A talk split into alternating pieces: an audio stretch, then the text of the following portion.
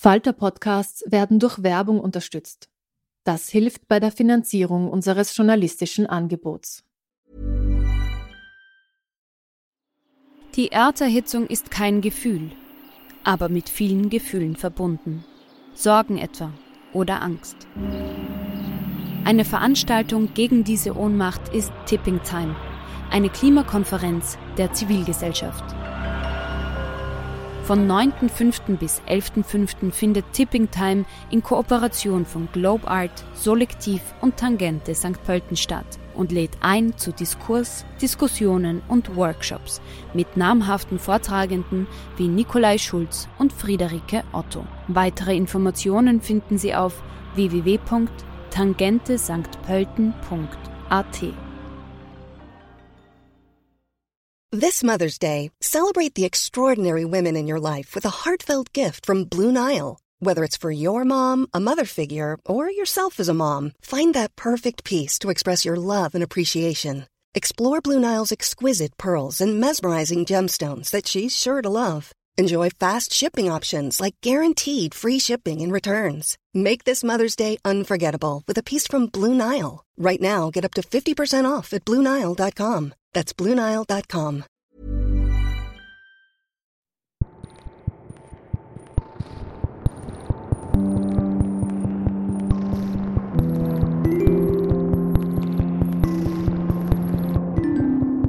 Herzlich willkommen bei einer neuen Folge von Besser lesen mit dem Falter. Mein Name ist Petra Hartlieb und ich spreche heute mit dem österreichischen Autor Clemens Berger über seinen neuen Roman Der Präsident. Dieses Gespräch führten wir am 4. November, als wir alle noch nicht wussten, wer der neue Präsident der USA sein würde.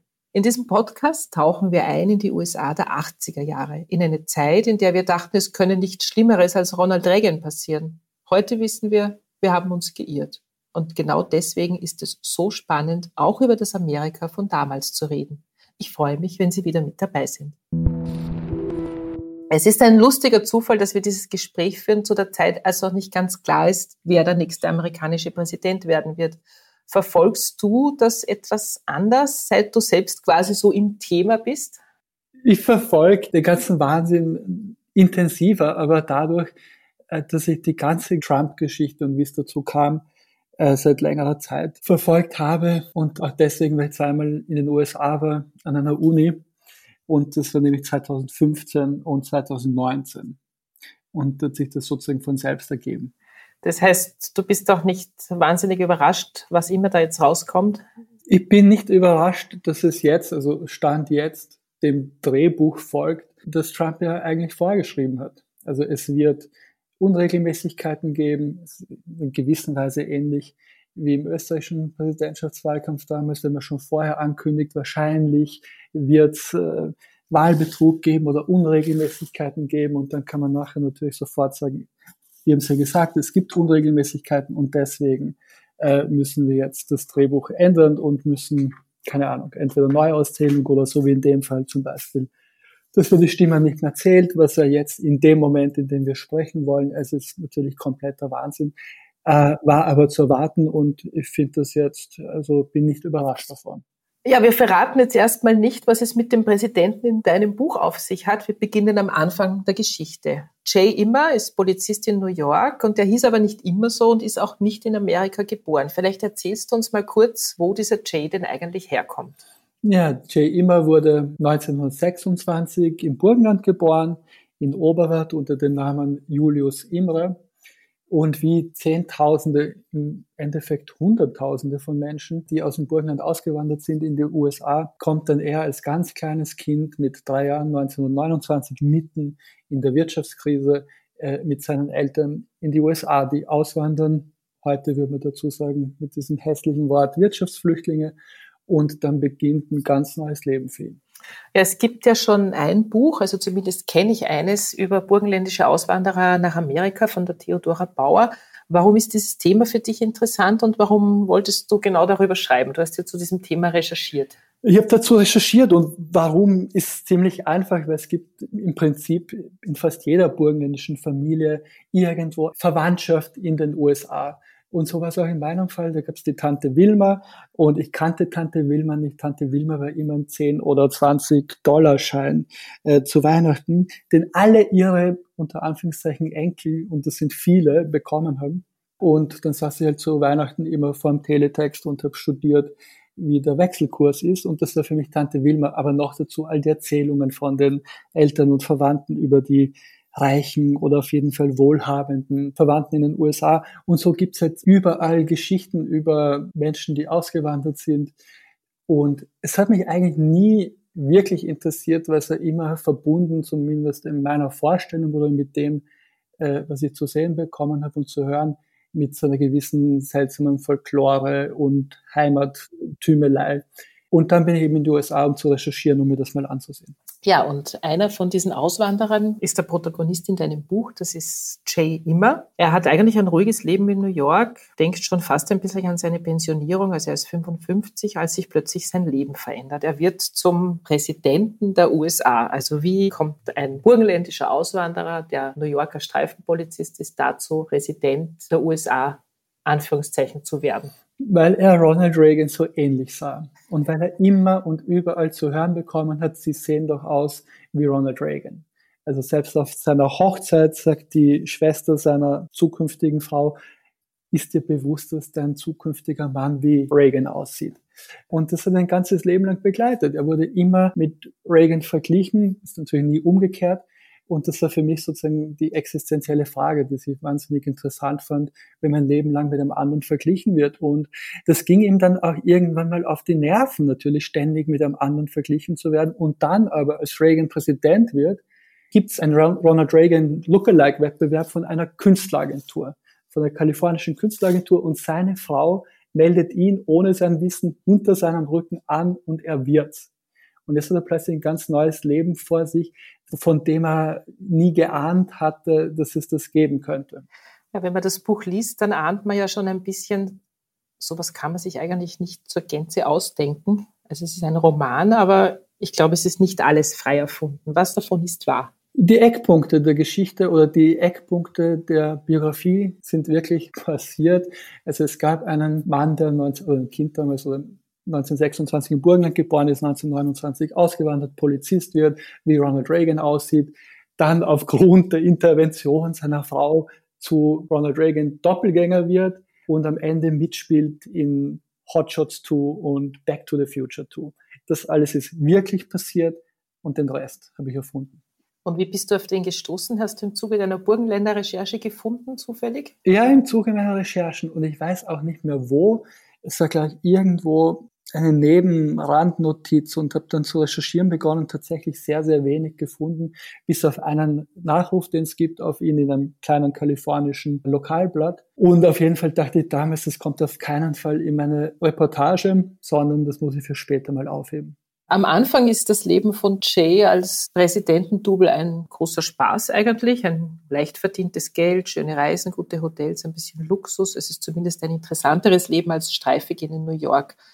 Wie findet er sich denn so zurecht in seinem neuen Job? Er wird reingestoßen und kommt dann zum ersten Mal zu einem Agenten und in dessen Agentur und wird dort verkleidet und man macht Fotos mit ihm, um ihn halt anzubieten. Und er bekommt von Anfang an zu hören, sie sehen super aus, aber bitte nicht sprechen. Weil so spricht der Präsident nicht. Vielleicht hat er auch noch einen leichten Akzent, den er aus dem Burgenland mit hat oder vielleicht auch von seinen Eltern, mit denen er aufgewachsen ist und er bekommt immer zu hören, Gesicht gut, aber bitte nicht reden. Äh, und so beginnt dann eigentlich für ihn das Leben als anfangs sehr, sehr stummer Doppelgänger, der irgendwo auftritt, die Menschen machen Fotos mit ihm, jubeln ihm zu, beschimpfen ihn aber auch, weil Reagan immer unpopulärer wird. So beginnt eigentlich seine Geschichte, in die er wirklich tatsächlich hineingestoßen wird, wie ins kalte Wasser. Aber was sich verändert ist, dass er plötzlich befreiter wird und zu scherzen beginnt und nicht mehr dieser alte grumpy Polizist ist, der er einmal war. Also er lebt durchaus auf mit diesem Job, wo man sich ja das eigentlich am Anfang gar nicht so vorstellen kann, weil es ist ja jetzt nicht sehr glamourös, was man da macht als Präsidentendouble. Burgerwettessen, Partys, macht eben so Fototermine. Aber es ist halt trotzdem für ihn auch so ein bisschen ein Jet-Set-Leben, oder? Also natürlich, also für seine bescheidenen Verhältnisse ist es natürlich ein Jet-Set-Leben mit seiner Frau im Auto dorthin zu fahren, dorthin von Bundesstaat zu Bundesstaat und Wasserrutschen zu eröffnen oder Shopping Malls zu eröffnen oder sogar in New York das Hotdog-Wettessen am 4. Juli auf Coney Island zu eröffnen.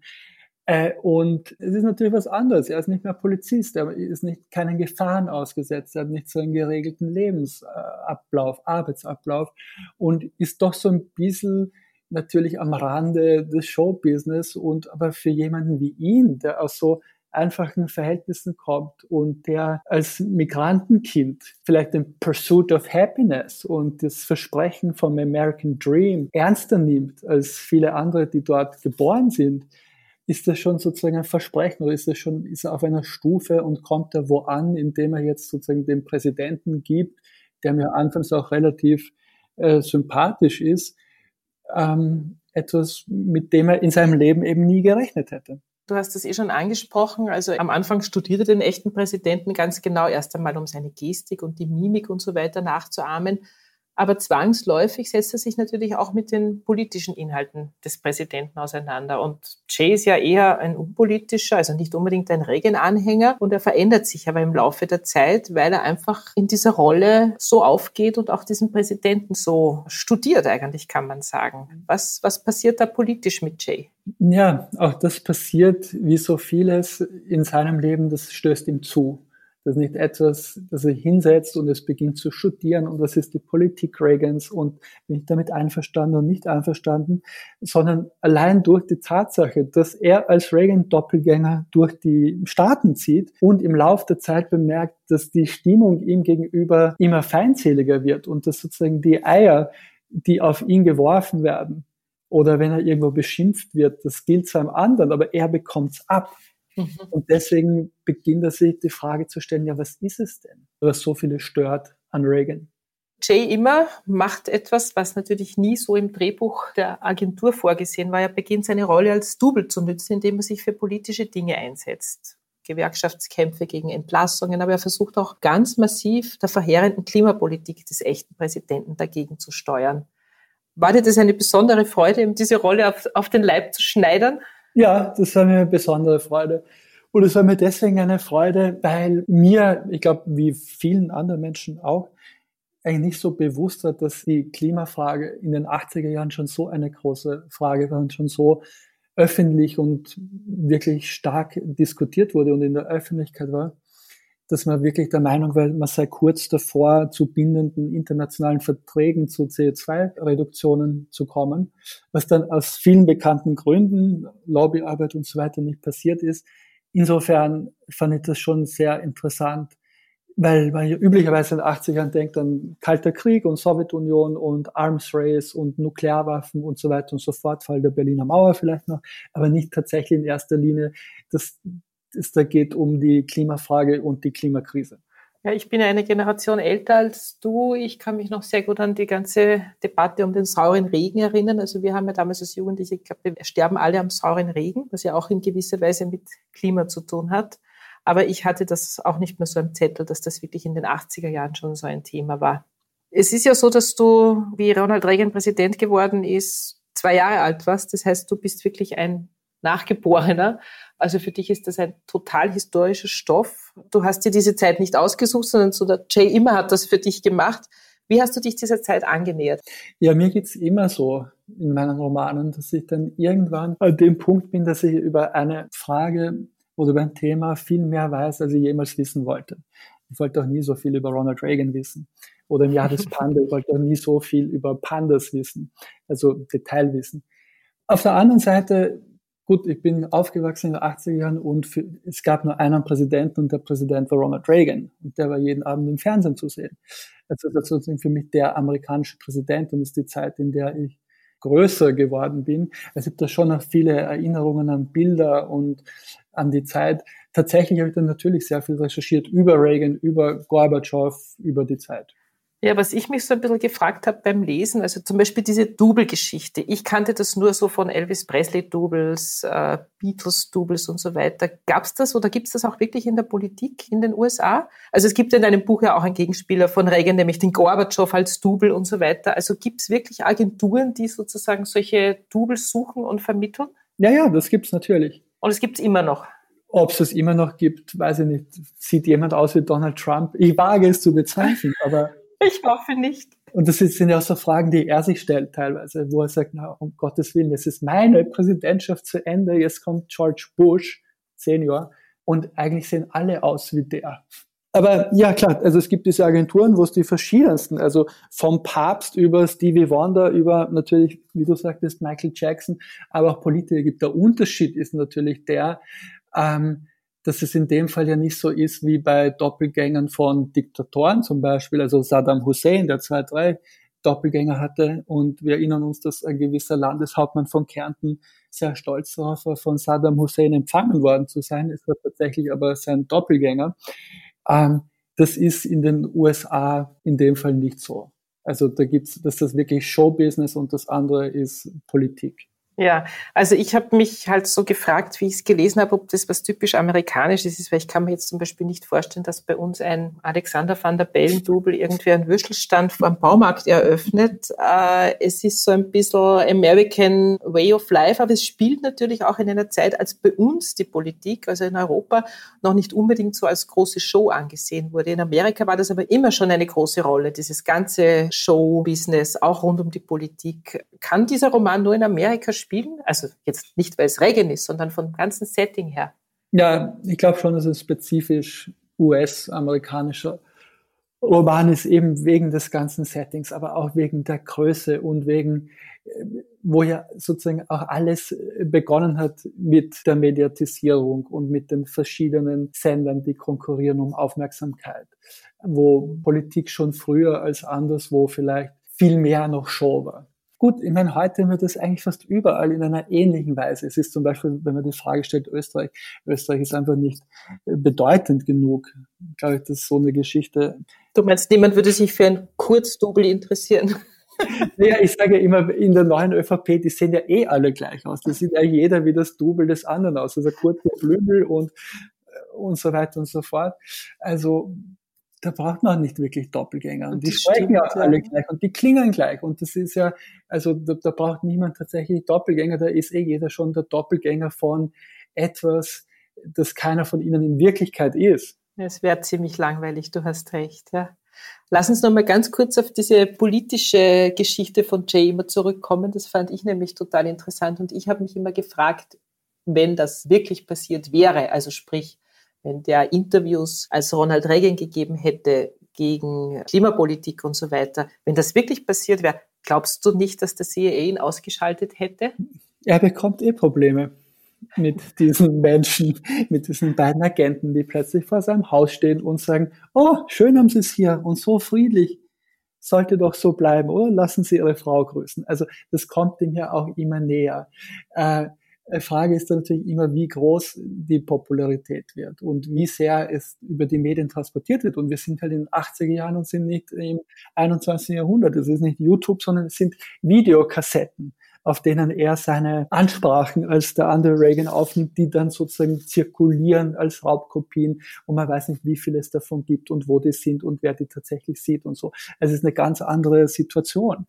Wenn das jetzt sozusagen jemand wäre, der tatsächlich so aussieht wie Reagan in der Zeit und es gäbe YouTube und der geht das sozusagen live und, und gibt seine Ansprachen und man kann nicht entscheiden, ist das, ist das jetzt Reagan oder ist das jemand anders? Ich glaube, dann hätte es eine ganz andere äh, Dynamik bekommen. Dann hättest du wahrscheinlich einen Politthriller daraus gemacht und ich fürchte, Jay immer wäre nicht 90 Jahre alt geworden. Also insofern sind wir froh, dass das in den 80er Jahren angesiedelt ist. Wir müssen noch über eine ganz wichtige Person in diesem Buch sprechen, nämlich über die First Lady. Die First Lady ist eigentlich eine meiner Lieblingsfiguren in diesem Buch. Sie heißt bei dir nicht Nancy, sondern Lucy. Und die beiden verbindet eine innige Beziehung. Und die ändert sich auch durch Jays Ruhm überhaupt nicht. Man hat das Gefühl, er macht das eigentlich alles nur ihr zuliebe. Ist sie so für dich ein bisschen die treibende Kraft, also die Präsidentengattin, die im Hintergrund die Fäden zieht? Weil sie hat ja auch alles eingefedert.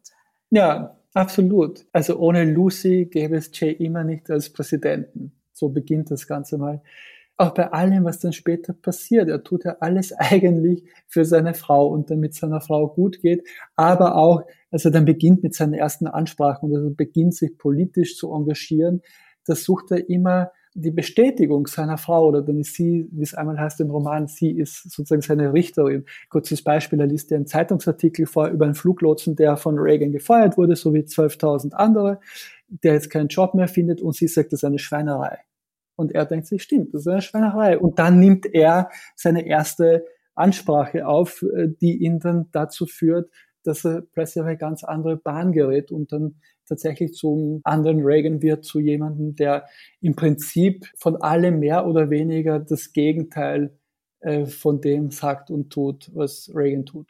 Es gibt eine Stelle im Buch, die finde ich wahnsinnig rührend und ich habe aber auch so ein bisschen den Atem angehalten. Das ist für mich ein bisschen ein Wendepunkt in Jays Job, als er sich mit Hilfe seines Ruhms Zugang zu einem Nobelrestaurant verschafft, nur um seiner Frau eine Freude zu machen. Und ich habe das gelesen und habe wirklich so die Luft angehalten und habe mir gedacht so, oh Gott, hoffentlich fliegt das nicht auf. Und ist das moralisch verwerflich oder ist das Ganze eine logische Konsequenz? War klar, dass er das irgendwann mal machen muss. Also ich persönlich finde es moralisch überhaupt nicht verwerflich, ich finde das großartig. Das ist sozusagen aber auch das, was dieser neue Job unter Anführungszeichen oder wirklich das neue Leben mit ihm macht, ja, dass er irgendwie freier wird, ja, dass er irgendwie auch in einer gewissen Weise anarchistischer wird, obwohl er eigentlich so ein braver, kreuzbraver Bürger ist. Ja. Aber wenn seine Frau zu dem Nobelitaliener gehen will und er den Nobelitaliener anruft unter seinem echten Namen und die ihm dort sagen, hm, also Entschuldigung, bei uns muss man Monate vorher reservieren, ja, keine Chance und ihn noch dazu auslachen. Dann zieht er sich an und verkleidet sich als Reagan und sagt, okay, wir gehen jetzt essen. Ja, und dann ist das Essen aber auch noch dazu gratis. Ja? Und er wird dort hofiert und wird durch die Küche geführt. Und da bemerkt er halt sozusagen, was eigentlich auch in ihm steckt, irgendwie an, an Witz und an, an, an Möglichkeiten von Freiheit, die er lustigerweise dadurch bekommt, dass er einen anderen spielt. Also, dass er eigentlich mehr er selbst ist, wenn er in den anderen schlüpft und wenn er den anderen spielt es ist so eine tolle Szene, weil er so grundsympathisch ist in dieser Szene, weil er ist ja nie der Hochstapler, dem man jetzt irgendwie sagt, um Gottes Willen, jetzt ist das alles über seinen Kopf gewachsen. Er bleibt ja total bodenständig und er hat ja auch ein bisschen ein schlechtes Gewissen, weil er das macht. Aber er will halt einfach der Lucy eine Freude machen und deswegen macht er das genau. und spielt diese Rolle. Also das fand ich so wahnsinnig rührend, diese Szene. Das ist großartig. Es ist ja nicht nur eine skurrile Geschichte dieses Doubles, es ist auch eine sehr anrührende Migrationsgeschichte. Wir haben es ja schon besprochen. Jay war als kleines Kind nach Amerika ausgewandert mit seinen Eltern und er ist ein so ein ganz typischer Amerikaner im Gegensatz zu seinen Eltern, die eigentlich immer Burgenländer blieben, obwohl sie ihre Heimat nie, nie wieder sahen. Ist das so eine typische Geschichte der Migration für dich? Ja, es ist eine ganz typische Migrationsgeschichte. Und ich wollte auch genauso erzählen, weil Jay und Lucy sind jetzt nicht so wie viele andere, die ich kennenlernte, die dann ihren alten oder sozusagen einer Heimat oder einem Konstrukt von Heimat anhängen, das es tatsächlich überhaupt nicht gibt, nicht mehr gibt und gleichzeitig auch nie gab. Und wenn man das jetzt zum Beispiel sieht, also ich war vor zehn Jahren dort, gibt es 100.000 Vereine von Burgenländern, die alle untereinander zerstritten sind niemand war jemals oder die wenigsten waren jemals dort, vor allem von den jüngeren Menschen. Österreich oder Burgenland ist dann so eine Mischung aus tatsächlich aus Oktoberfest und Tiroler Hut und Ziehbrunnen und deutsche und österreichische Schlager und Schnitzel, also alles auf einmal. Das ist ein Amalgam. Äh, und das hat mich auch nie interessiert und äh, das interessiert auch Jay und Lucy nicht im Roman.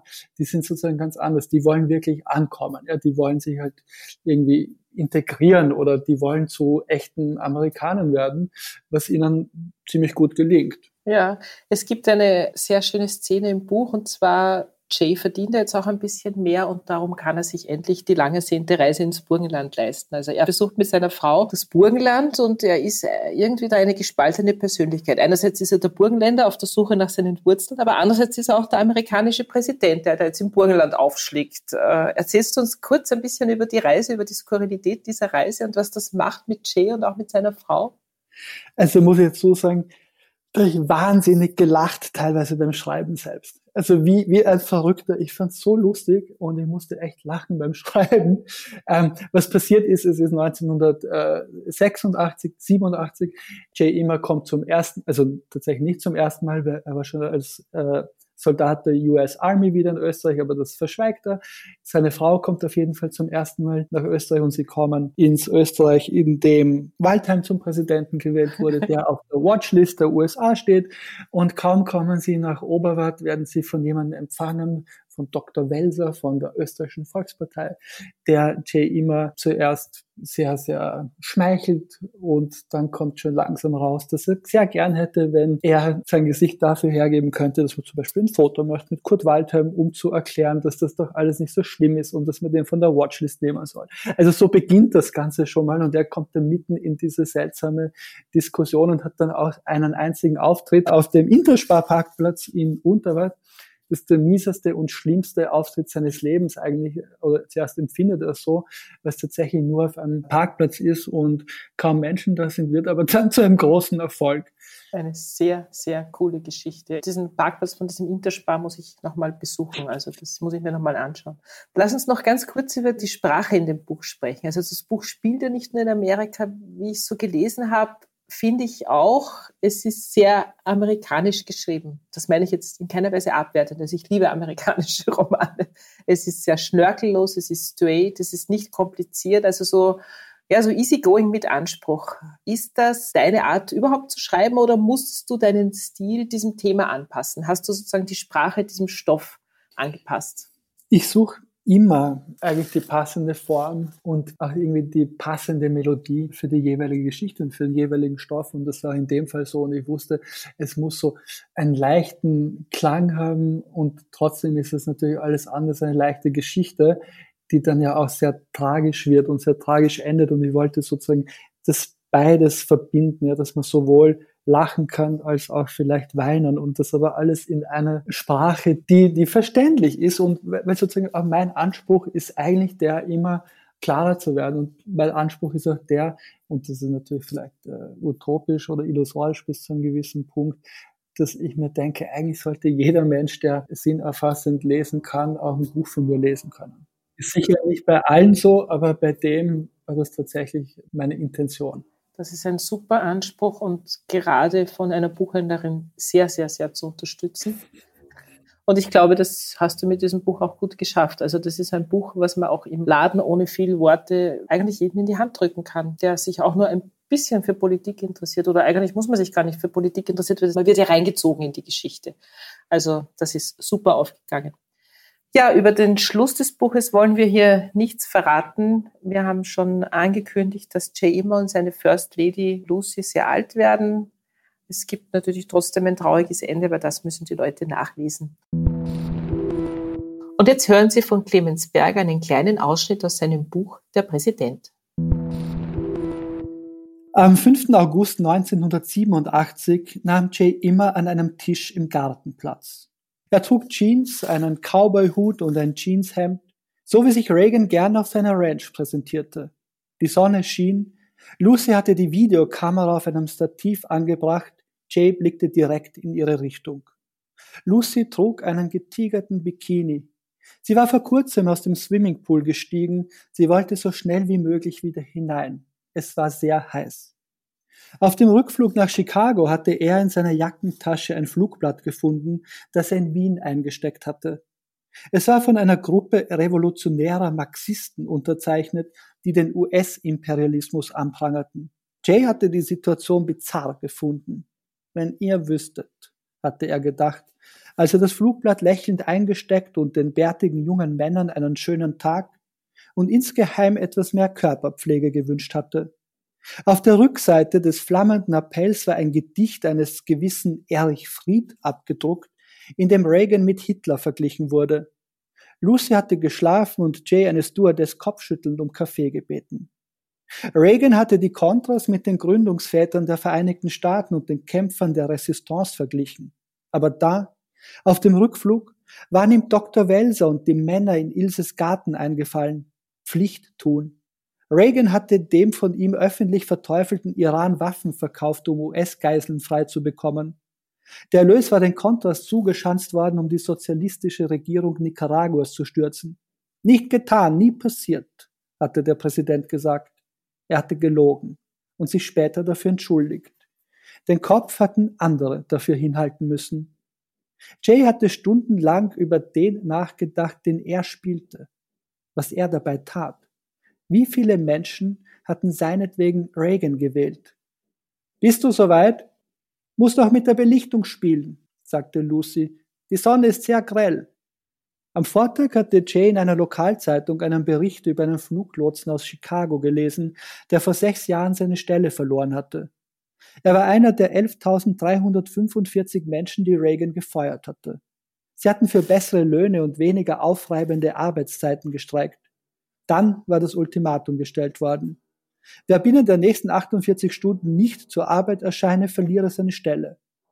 Er habe seine Kolleginnen und Kollegen nicht im Stich lassen können, sagte der Mann in dem Bericht. Das wäre Verrat gewesen, zumal einige ohnehin den Streik gebrochen hätten.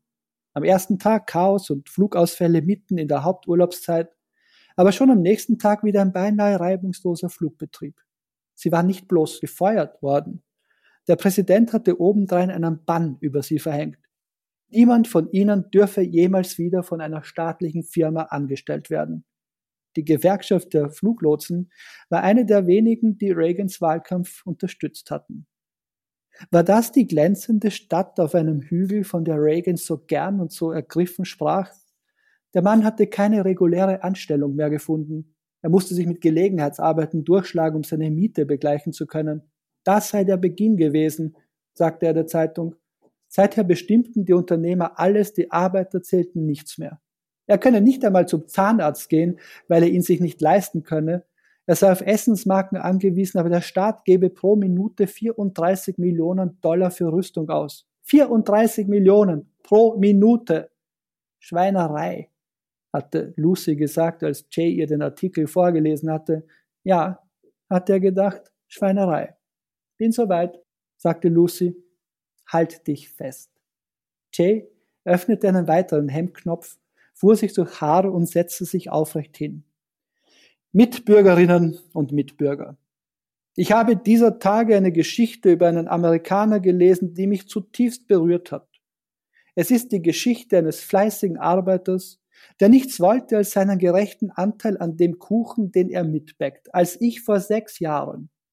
Jay sprach ernst und ergriffen. Er blickte direkt in die Kamera und legte kleine Pausen ein, um seinen Worten Gewicht zu verleihen, während er die Geschichte erzählte, die er in der Zeitung gelesen hatte. Heute sehe ich, ich habe einen Fehler begangen. Heute sage ich, wir in Washington sehen allzu oft die Nöte der Menschen nicht, die ihr Bestes geben, um für sich und ihre Familien diese große Nation jeden Tag aufs Neue ein Stück größer zu machen. Heute entschuldige ich mich. Jay schlug die Augen weit auf. Er fühlte, wie er von seinen eigenen Worten gerührt war und holte tief Luft. Für den Fehler, den ich vor sechs Jahren begangen habe, indem ich Menschen die Arbeit nahm, die nichts anderes wollten als das, wonach wir alle streben, Anerkennung, Gerechtigkeit, Würde. Was ich getan habe, kann ich nicht ungeschehen machen. Einen Fehler kann ich allerdings ausmerzen. Heute bitte ich Sie um Vergebung. Ich erkläre den Bann für null und nichtig. Jay dankte für die Aufmerksamkeit und bat Gott, die Vereinigten Staaten von Amerika zu schützen. Ja, das war's auch schon wieder mit Besser lesen mit dem Falter für heute. Unser Gast war Clemens Berger. Wir hoffen, es hat Ihnen gefallen. Abonnieren und bewerten Sie uns bei Apple Podcasts, bei Spotify oder in der Podcast-App Ihrer Wahl. Alle Informationen zu den einzelnen Büchern bekommen Sie auch auf falter.at slash Buchpodcast oder in den Show Notes zu jeder Episode. Alle zwei Wochen gibt es eine neue Folge. Ich freue mich schon auf das nächste Mal.